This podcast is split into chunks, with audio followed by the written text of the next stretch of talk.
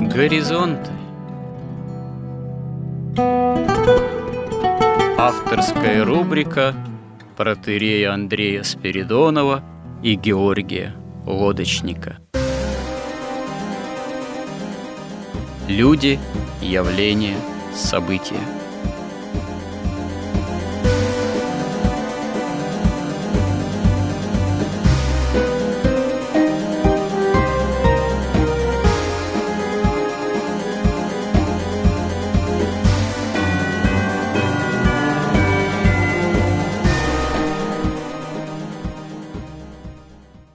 Добрый день, уважаемые радиослушатели. В эфире радио Благовещение и в нашей постоянной рубрике «Горизонты» я, протерей Андрей Спиридонов, и мой добрый постоянный собеседник Георгий Лодочник. Продолжаем наши смысловые, словесные, можно сказать, изыскания в области миропонимания христианского, современного христианского миропонимания. Продолжаем мы рубрику, которую еще не закончили пока, русская идея, русская в каком-то смысле диалогия. Эта рубрика, она прямо связана с предыдущей нашей, можно сказать, тематической тоже рубрикой «Внутри горизонтов. История как промысел Божий». И последний раз мы говорили даже не один сюжет о таком явлении, как русофобия, применительно к современной ситуации, применительно к современной идейной же ситуации, которая далеко является, можно сказать, что и неоднозначной. И последний сюжет мы затронули вопрос именно, можно сказать, такой идейной, богословской чистоты миропонимания христианского именно в преломлении понимания тех идей же, которые, ну, собственно говоря, в истории человеческой, в христианской истории имеют место быть и сталкиваются и противостоят друг другу. Что интересно, мы отметили, что основных идей всего две, оказывается. Ну, можно свести все к двум основным идеям. Это идея спасения – спасение в христианском понимании, спасение во Христе, спасение в Церкви Христовой и в таком осуществлении земной, общественной, социальной и государственной жизни, которая способствовала бы в конечном счете спасению для жизни вечной. Другая противоположная идея – это, можно сказать, идея беззакония, по сути, ну, тайны беззакония. Следование, можно сказать, этой тайне беззакония, по сути, тайне Антихриста, тайне зверя апокалиптического, ну, которая берет начало тоже с древнейших времен. Первоначально мы об этом тоже, в общем-то, довольно много говорили. Носителем этой идеи оказывается из первых людей Каин, и его наследники каиниты, и духовные можно сказать, каиниты или каиниты, вот э, можно немножко по-разному тут произносить. И всякого рода магия, оккультизм, связанные с этой же магией, с этой идеей тайны беззакония, с тайной беззакония и последующее там, развитие науки, ну, в таком безбожном ее тоже преломлении научно-технического прогресса, ну и вплоть до наших дней. Что важно отметить и что в каком-то смысле можно продолжить обсуждать? На одном конкретном и, на мой взгляд, довольно важном примере, имеющем и богословский, и философский, и идейный характер который в определенной степени иллюстрирует, насколько для христианской жизнедеятельности, для осознания, построения, заявления – некой, скажем так, христианской идеи, русской идеи, насколько важна именно чистота мысли православной мысли богословской. И вот этим примером является достаточно важный догматический и крайне драматично обернувшийся спор начала 20-го столетия, столетней давности, спор о относительно имяславия, который вот что тоже очень важно, к сожалению, до сих пор не получил соборного разрешения в Русской Православной Церкви, да не только в Русской Православной Церкви, а надо сказать, что и во всей, наверное, Православной Церкви Вселенской. А, в общем-то, вопрос этот имел действительно вселенское значение. Вот я сейчас не буду углубляться в изложение истории этого спора, это займет много времени. Я в прошлый раз кратко постарался сформулировать, в чем заключалась суть этого спора. Я себе сейчас просто позволю процитировать, чтобы ну, было понятнее, о чем идет в идейном отношении речь, одного из героических людей начала XX века, первой половины нашего новомученика, исповедника и, в общем-то, одного из э, глубочайших э, мыслителей того времени христианских, и, можно сказать, и богословов, и философов Михаила Новоселова. Это будут цитаты из двух его писем. Одно письмо открытое было, адресованное некому Куляшову Андрею Гавриловичу, кандидату богословия, члену Высшего церковного совета Поместного собора 17-18 годов. А другое письмо – это письмо Павлу Флоренскому, философу нашему значимому весьма священнику, не прославленному, но фактически тоже исповеднику, расстрелянному на Соловках. Новоселов тоже был расстрелян в конце 30-х годов. Вот, в частности, я буду стараться кратко цитировать, поэтому некоторые цитаты могут быть не прямо последовательно мною представлены, потому что иначе придется цитировать несколько страниц подряд, а у нас э, такого времени времени нет. В общем, в письме Кулешову, члену именно Высшего церковного совета на Поместном соборе тех годов, повторюсь, 17-18 года, уже собор послереволюционный, Новоселов пишет о том, что заседании миссионерского совета одним из его членов, чуть ли не вами, предложено было собранию высказаться по вопросу о необходимости теперь же подготовить апологетическую литературу, листки, книжки и даже большие сочинения с тем, чтобы широко распространить ее в народе, среди которого расходятся в неисчислимом количестве вредные антирелигиозные сочинения. По поводу этого предложения я высказал мысль, что если бы можно было всю Россию буквально засыпать апологетическими листками, это мало принесло бы пользы церкви, так как главный недуг церковной жизни слишком глубоко коренится в недрах церкви, чтобы быть исцеленным таким внешним средством, как апологетика. Недуг этот заключается в утрате православного самосознания и самочувствия и отступления от святоотеческих основ религиозной мысли и жизни. Этим недугом, указывал я тогда, поражены представители иерархии. Я приводил примеры и называл лица, если вы помните, и представители академической науки, и пастыри, наипаче ученые. Далее, несколько в этом письме же. Глубочайшее отступление от православного мудрования я вижу так и называемом имеборчестве, то есть в том мировоззрении, которое проведено было в известном послании Святейшего Синода в мае 1913 года и в приложенных к нему докладах. Исключительный по своей значимости и таинственности вопрос о страшном и святейшем имени Божьем был тогда разрешен Священным Синодом с изумительным легкомыслием по отношению к непостижимому имени Божию и жестоковыйностью относительно афонских иноков. Далее, сейчас э, несколько пропускаю, следующая мысль звучит в устах э, Новоселова.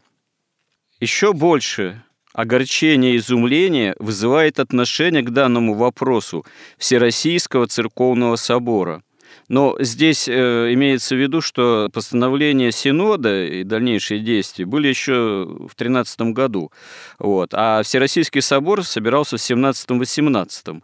И, в принципе, на этот собор выносился проект рассмотрения вопроса вот этих емиславских споров. Но, как пишет Новоселов, как известно, собор не доверился тому решению, которое изнес прежний Синод и поставил подвергнуть вопрос о имени Божьем рассмотрению по существу.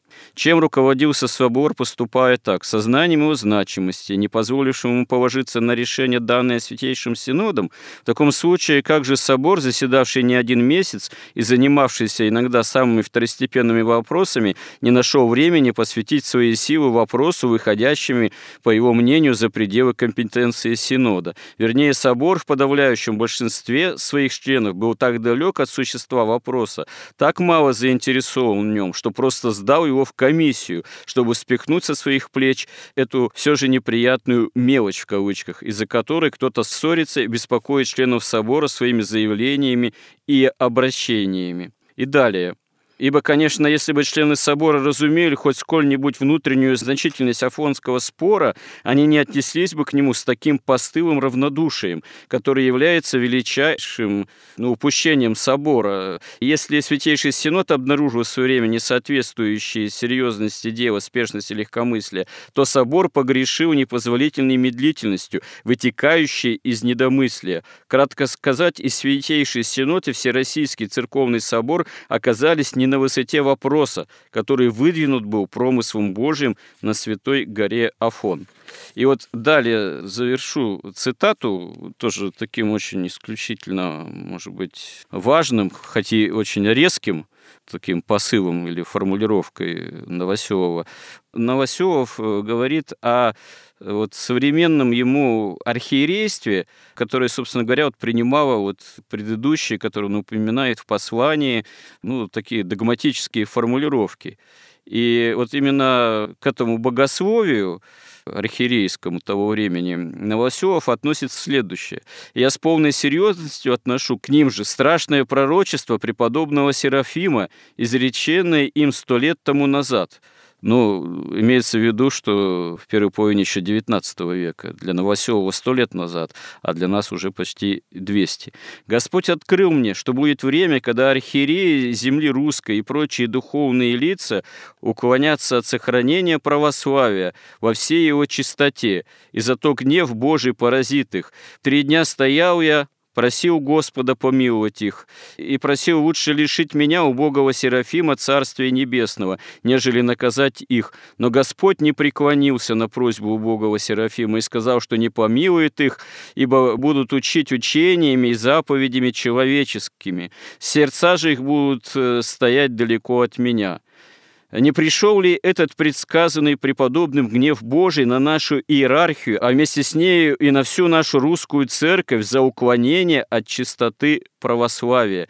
Не захулу ли на страшное имя Божие? Иерархия наша несет тяжелые удары, начиная с первых дней революции. Не это ли хула является причиной того бессилия, того как бы параличного состояния, в котором находятся наши правящие иерархии, сами сознающиеся в этой параличности, хотя и не сознающие, кажется, причины ее.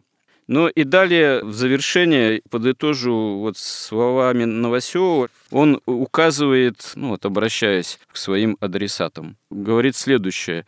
«Вам, как другу и брату о Господе, говорю, вникните в этот великий спор об имени Божием, который вы до сих пор обходили, словно вы боясь обжечься. Вы должны это сделать, если не как христианин, то, по крайней мере, как миссионер. Но, конечно, вы ничего не увидите, если будете подходить к вопросу с общемиссионерскими приемами, а не со страхом Божиим, этим началом премудрости. Поверьте, что этот вопрос несоизмеримо важнее всех, поднятых на всероссийском церковном соборе и поднимаемых в теперешнем высшем церковном управлении. В правильном решении его сокрыто наше религиозное будущее. Ну вот такие довольно важные слова, наверное, звучащие, может быть, для слуха современных православных, Э, несколько рисковато, но они вызывают к правде Божией. И даже если не касаться нам на каком-то вот таком философском, богословском уровне всей сейчас проблематики этого спора богословского, он действительно очень сложный. Но очевидно, что, вообще-то говоря, вопрос о том, почему он до сих пор соборно не разрешен и не решается, действительно является очень важным. Сто лет прошло. Бывали времена в истории церкви, когда некое видимое большинство, даже людей, там, деятелей церковных, иерархов, императоров там, православных, уклонялись в ересь. Стоит вспомнить эпоху, например, Вселенских соборов, преподобного Максима Исповедника, вот, который вместе тоже с священномучеником Мартином Римским фактически вдвоем оставались, чуть ли не один Максим Исповедник оставался отстаивающий правду Божию, отстаивающий правомыслие в борьбе с ересью монофилитства. И устояло же правомыслие. И потом соборным решением именно православное понимание христологическое было восстановлено. А вот этот спор, я повторюсь несколько, на мой взгляд, уже 19 столетия, вот это послание Святейшего Синода того времени, это не есть соборный документ всей церкви, совершенно очевидным образом. Это постановление, которое выражает мнение буквально нескольких архиереев того времени, правящих, и, в общем-то, никак не является вполне соборным решением. При этом надо учесть, что в последующем большинство православно мыслящих философов, богословов уже 20-го столетия, Сергий Булгаков, Флоренский, отец Павел, хотя к нему есть там нарекания, к его тоже, что ли, богословствованию. Алексей Иосиф, один из самых выдающихся наших философов и, по сути, тоже богословов, современный им, Муретов, профессор богословия, и не только он один, Эрн Владимир, который философ написал обличение постановлению собора 13 года, просто скончался рано в 1918 году от болезни. И другие мыслители, в общем-то, все вставали на сторону именно имя Славия скорее. И я, честно говоря, даже не могу назвать никого из таких серьезных философов, или богословов авторитетных в 20 столетии, которые бы выступали вот на позициях постановления Синода 1913 года. Поэтому я замечу в своем этом уже затянувшемся предисловии, что чистота правомыслия идейная, она очень важной является. И очень важной является для православной церкви. Даже тогда, когда она формулирует какие-то идейные значимые строения, предлагает какие-то концепции, идеи, может быть, прямо не связанные с той или иной богословской, христологической мыслью, но это все взаимосвязано. Не может быть, скажем так, слово, обращенное именно от чистоты православия к человеку, к народу, к обществу, таить в себе какие-то богословского рода чревоточины или неправомыслие. Поэтому мне представляется, что все-таки для соборного разума церкви этот вопрос уже столетней давности, можно сказать, затянулся в своем разрешении. Наверное, его пора все-таки как-то разрешить более ясным образом. Для этого церковь, имея полноту Духа Святого, всегда во все века имела все основания. Что вы думаете на этот счет? Действительно ли этот вопрос является актуальным и насколько этот пример вот для чистоты формирования, формулировок тех или иных идейных э, может иметь значение. Тем более в столкновении с теми идеями э, нехристианскими и антихристианскими, которые мы видим. Я думаю, что, во-первых, ну, менять систему догматов, добавлять какие-то новые догматы, но мне кажется, это как-то очень опасно. А сколько у нас всего догматов? Я не могу так вам сказать. Совершенно верно, никто не скажет, потому что их количество никогда никто догматически не исчислял, и оконечное, скажем так, число не является раз и навсегда утвержденным. Поэтому тут вопрос-то не о том, что надо какой-то новый догмат вводить, а должно быть разъяснение того, действительно ли распор возник, имя Божие является Богом или нет. Я бы в прошлый раз это постарался сформулировать. На мой взгляд, мне кажется, просто надо, пусть в упрощенном виде, но четко сформулировать имя Божие есть энергия Бога или нет? Вы как считаете, можем мы просто говорить, что имя Божие есть энергия Бога? Такое выражение вообще не понимаю, если честно. Вот из того, что я вообще читал, я читал, что да, Бог есть Бог Слова. То есть Слово и есть Бог. Слово Божие есть энергия Бога? Слово Божие, собственно, сам Бог. И Бог творит мир Словом. Ну хорошо, энергия Бога есть Бог? Я считаю, и также, собственно, пишет и Григорий Палама, что Бог – это Бог, а энергия – это энергия. Есть божественные энергии, которые Бог как бы изливает в мир.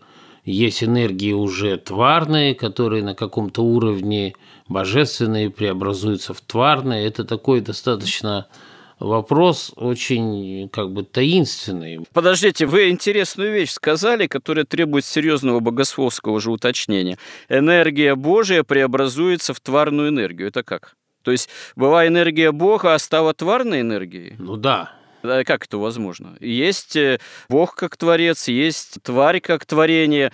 Тварь наделена определенными способностями и имеет свои энергии. Бог имеет свою энергию божественную, тварь имеет свою тварную энергию. Но если тварь восходит к Творцу и взаимодействует э, с Творцом, тогда взаимодействие твари с Творцом имеет, что называется, синергийный характер, и тогда уже, наверное, да, тварная энергия начинает преображаться действием энергии нетварной Божией, но, по-моему, сказать, что нетварная энергия Божия сама по себе вдруг стала тварной, это как-то несколько странно будет звучать. Нет, она сама по себе, конечно, не стала тварной.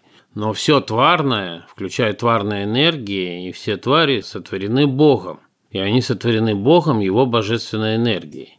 Мы же не можем сказать, что Бог творит тварной энергией как бы тварь, да, и творение. Я опять не понял. Вы говорите, мы не можем сказать, что Бог творит что? Тварные энергии? Что Бог сотворил творение тварными энергиями.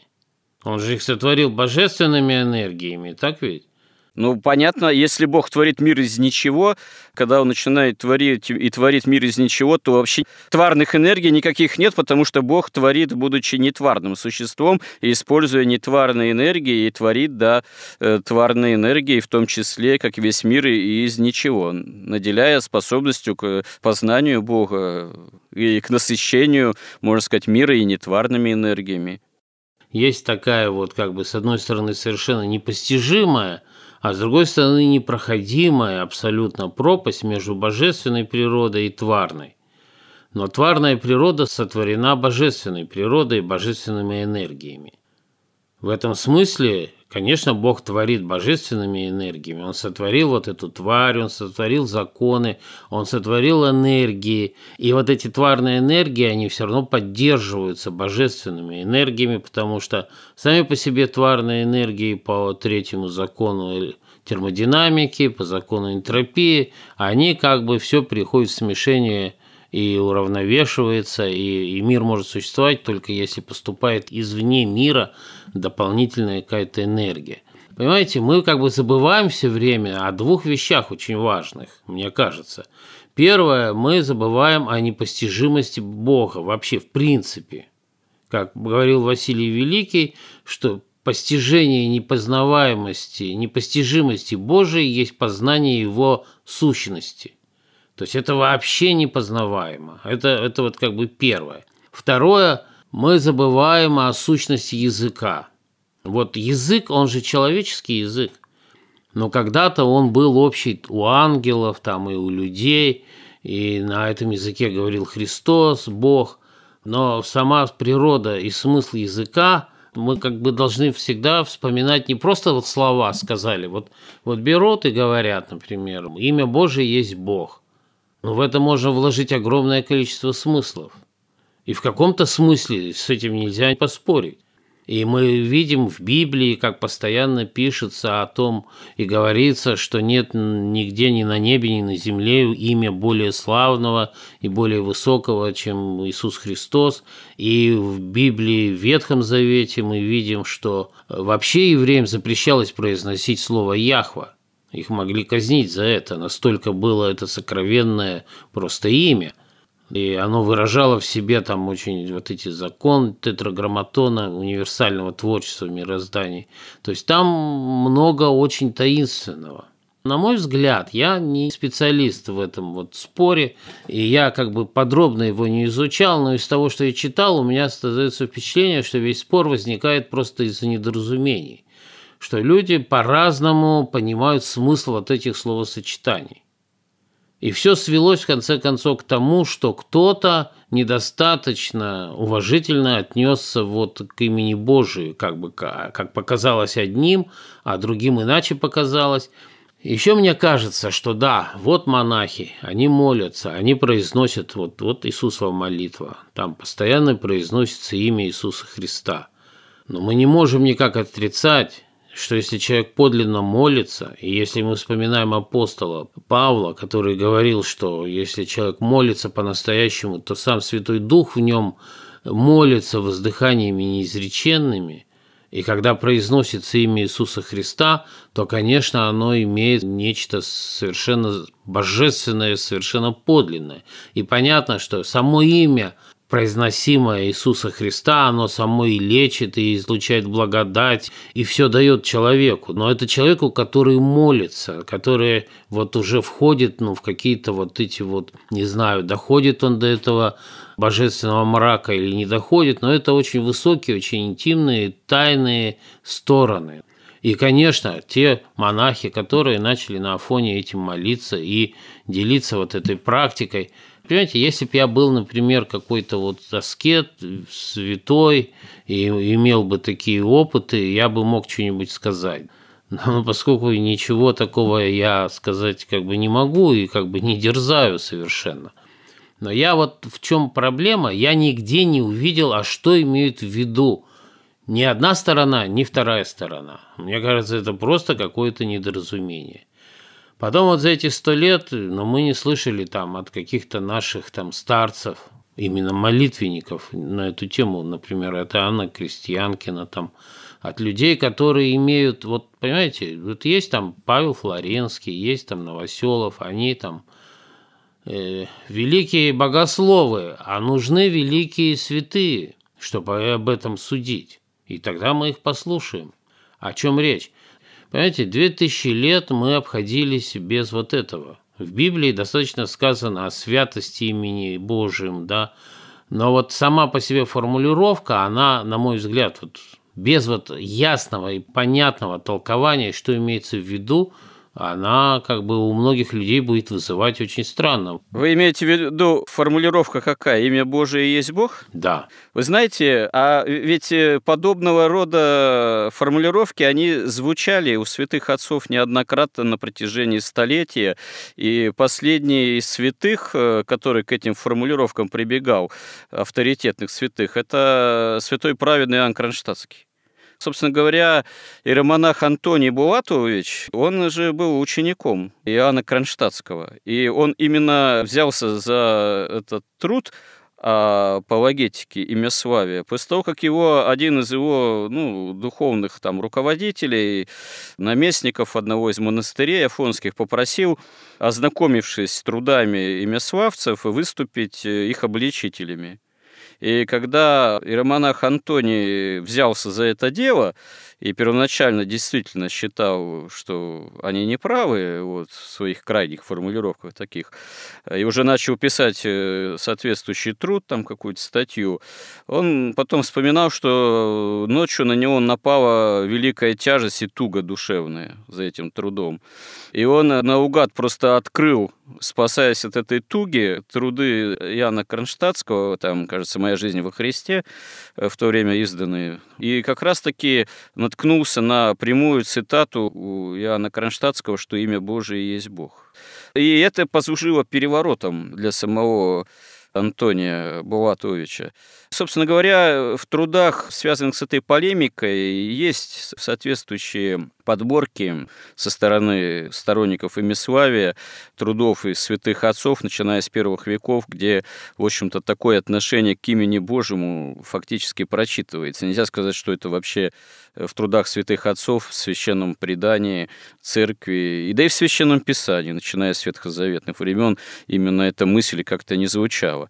Что касается, если не прямо богословов, то ну, из таких подвижников, например, если обратиться к запискам митрополита Вениамина Фетченкова, а это автор такой, в общем-то, достаточно ну, авторитетный в плане духоносности жизни своей, как раз-таки доживший до второй половины 20-го столетия и в России тоже живший уже в советской. У него есть на эту тему конкретный труд, где он просто кается в том, что в свое время, когда он услышал о разгроме имя Славия, хотя к нему не присоединился, но в конце жизни он каялся, что это было, видимо, большой для него ошибкой и даже прегрешением пред Господом, что не дерзнул выступить в защиту. И как бы его опыт дальнейшего служения его, можно сказать, подтвердил ощущение, что это страшная ошибка для э, ну, богословского разума, это я уж, может, несколько перефразирую, для русской церкви вот этот э, происшедший разгром.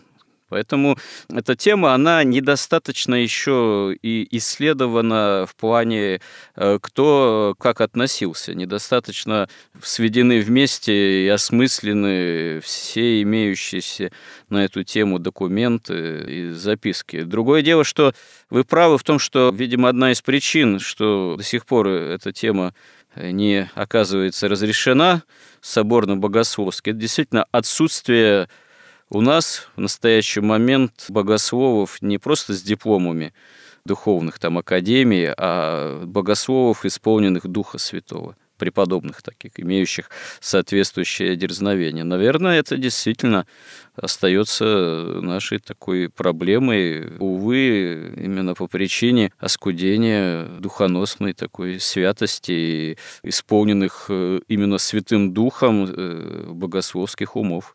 Не знаю тогда, что с этой проблемой делать. Но вообще-то говоря, церковь, она всегда все равно исполнена Духом Святым и промыслом Божиим может найти пути разрешения самых э, сложнейших догматических вопросов. Если сказать, вот как вы вначале поставили как бы так вопрос, что а нужны ли нам новые догматы там? Да дело не в этом. Дело же не в том, чтобы надо изобрести какие-то новые догматы, когда э, никакой нужды в них нет. Дело не в том, что нужно какое-то особенное там догматическое развитие церкви, как это у католиков принято понимать, а дело в том, что если мы скажем, что мы не в состоянии вообще, как церковь, догматические проблемы или вопросы вдруг возникшие разрешать, мы расписываемся в том, что церковь оскудела Духом Святым, потому что церковь, э, в принципе, всегда способна эти вопросы решать именно Духом Святым а не с точки зрения рациональной, что вот надо какой-то догмат там вести, изобрести и установить просто ради того, чтобы установить. Такой нужды, конечно, нет. Но если назрел вопрос благодаря там, недоразумению, собственно, говорите, вы вот говорите, это недоразумение, да? Но это недоразумение, проистекшее, происшедшее из оскудения именно духовного понимания, из э, утраты жизни по святым отцам из-за рационализации богословия официального того времени. Потому что, собственно говоря, официальному богословию вот с таким пафосом и таким погромом, по сути, потом учиненным на фоне, какая нужда была восставать? Против этих мнений. Они не таили в себе никакой серьезной догматической, тем более там социальной, там какой-то общественной опасности. Вот. Просто, да, ну, возник там на фоне некий спор вокруг книги на горах Кавказа Иеромонаха Ивариона. Но зачем Синод пустился вот именно в такие догматические изыски, которые, как это постановление, а потом эти репрессивные меры крайние с использованием армии, то есть не церковных-то прямо средств. Какая, в общем-то, в этом была нужда? Причем все-таки при трезвом рассмотрении и тогда, и сейчас постановление Синода, как ни крути, ну, к сожалению, оно погрешительно. Оно цитирует стителя Григория, по-вашему, а потом мысль стителя Григория фактически извращает, по сути. Поэтому тут э, вот так это все оставить, еще, я не знаю, там, на десятилетие или на сотни лет, ну, я не думаю, что это из страха того, чтобы не изобрести какой-нибудь новый догмат, это для православной церкви и соборного вселенского, можно сказать, разума будет правильным, что ли, вариантом или выходом. Мне кажется, проблема здесь, и что и побудило в том числе Синод – возникает вот такой вопрос. То есть мы знаем совершенно точно из наших догматов, что Бог Троица. Бог Отец, Бог Иисус Христос и Бог Святой Дух. Мы знаем, что не существует вот такой вот божественной природы без ипостаси божественной. То есть вот ипостась – это главное свойство божественной природы. Когда вдруг, без всяких объяснений, вдруг заявляется, причем это же заявляется в том числе и каким-то там просто людям не очень образованным, вдруг заявляется, что имя Божие есть Бог. Возникает вопрос тогда, а вот это и что, четвертая ипостась или это что? То есть как вот, если он тоже Бог, значит он ипостась. Мы знаем, есть Иисус Христос, есть Святой Дух, есть Бог Отец. Имя Божие какое? Иисус Христос – Бог, хорошо, а Отец – Бог или не Бог? То есть возникает на таком формальном уровне, догматическом вопрос – какое-то странное, очень это все звучит. И поскольку вот эти монахи, я уж не знаю, или им не дали это как-то сформулировать, или они сами как-то этим не были озабочены, они передавали это как некий свой какой-то мистический, духовный, сокровенный опыт, как-то это не преобразовалось в формулировку, что имеется в виду. Но смотрите, вот по поводу формулировок, у нас уже время сейчас заканчивается. Я думаю, нам надо будет продолжить в следующем сюжете эту тему все-таки. Я хочу тут несколько подытожить и, ну, все-таки вопрос еще раз поставить в каком-то смысле ребром. Вот, смотрите, вы говорите вот четвертая ипостась. Да, действительно, и противники Миславия предъявляли им такую претензию, можно сказать, богословски философскую, что ну вы четвертую ипостась вводите. На самом деле это такая, что называется, экстраполяция. И миславцы нигде никогда о четвертой ипостаси не говорили. Это им уже фактически, это мнение усвоено было их оппонентами-противниками. Наверное, здесь есть определенная логика. Вот вы как раз эту логику здесь сформулировали. Да, что такое имя Божие тогда в отношении ко всей Пресвятой Троицы. Это очень э, важная постановка вопроса, достаточно острая и необходимая, видимо, для рассмотрения. Сами имиславцы, да, они отрицали, что они вводят четвертую ипостась, дескать, мы об этом никогда не говорили. Но некая, действительно, порой, может быть, неточность их формулировок, вот, она могла действительно привести к тому, что их противники начинали еще и именно вот такую постановку вопроса осуществлять и выводить подобного рода, так сказать, смысловые какие-то неожиданные, так сказать, для православного богословия сознания вещи. Вот здесь действительно это важно постараться понять, да, это важно, это, наверное, действительно одна из серьезнейших э, тем для обсуждения. Вот, но как раз таки, как раз таки, я думаю, это мы найдем и в трудах Антония Булатовича, вот, э, он э, в конечном счете вот при более позднем развитии уже писаний самих имиславцев и это основная острота формулировок, что ли, вот, э, я уже повторяюсь, я об этом говорил, ее можно свести уже именно к такой постановке. Разумеется, имя Божие не является никакой ипостасью. Но является ли имя Божие энергией самого Бога, энергией Божией? И вот здесь действительно важно определиться, да, что в этом контексте такое энергия Бога – и как э, оно действительно имеет место и присутствует в имени Божьем. Но если все-таки ответить в конечном счете при тщательном догматическом, там, философском рассмотрении, правильном понятийном, что все-таки энергия Бога есть Бог, тогда э, формулировка в этом именно контексте э, того, что имя Божие есть Бог, она будет вполне правомерна и будет соответствовать э, христианскому правомыслию. Потому что по святителю Григорию Паламе энергия Бога – это проявление всегда самого Бога. Это проявление сущности Божией. Это не сама сущность Божия, разумеется, но это явление Бога как такового. То есть энергия Бога есть Бог. И если прийти именно к такому выводу, то если отмести вот эти все недоразумения, неточность формулировок, то имя Славия скорее будет более правым, чем его противники, которых можно ну, тогда подозревать, что они оказываются на грани хулы на имя Божие.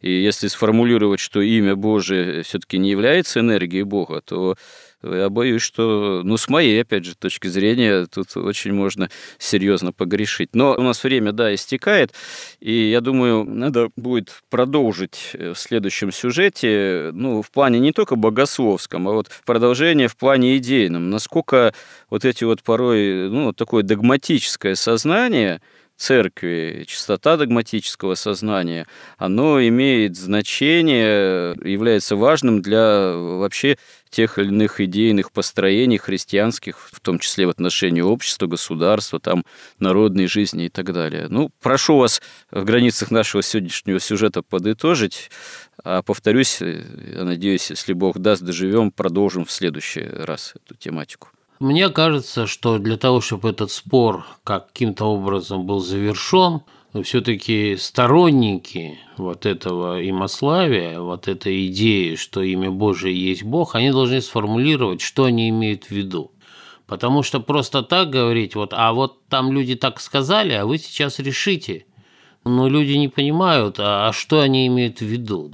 Пусть они это сформулируют. Вот те, кто каким-то образом это понимает или читал, или как-то защищает это, они должны сформулировать это понятным образом. Вот к отношению к Троице, к отношению к ипостаси, да, к отношению между, собственно, Богом и энергией.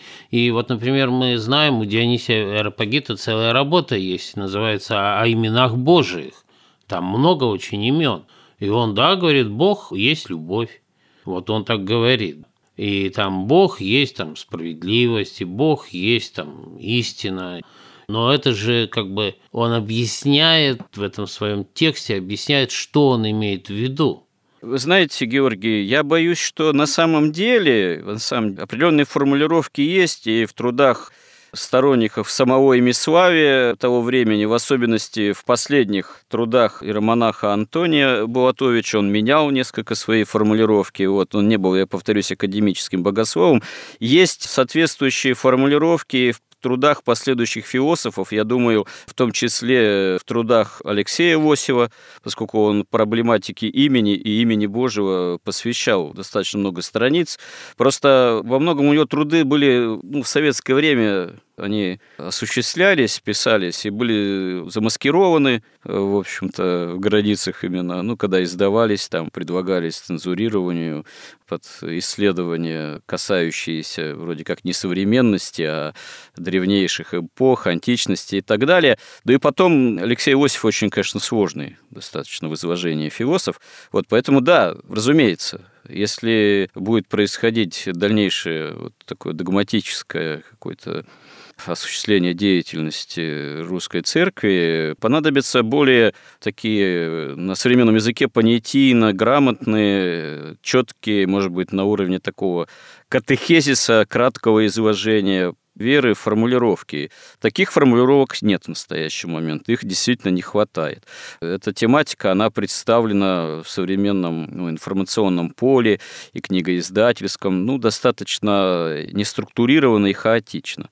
Тут вы правы, нужна, наверное, какая-то очень серьезная, последовательная и богословская работа на этот счет.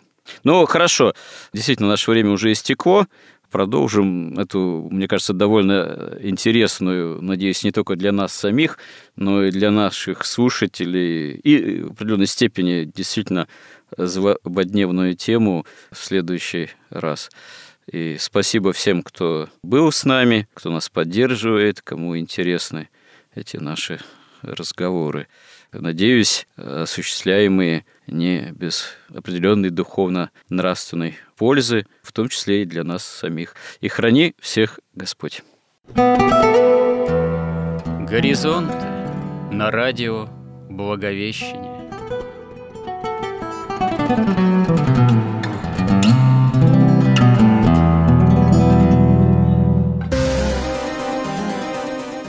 Разговор вели протеерей Андрей Спиридонов и Георгий Лодочник –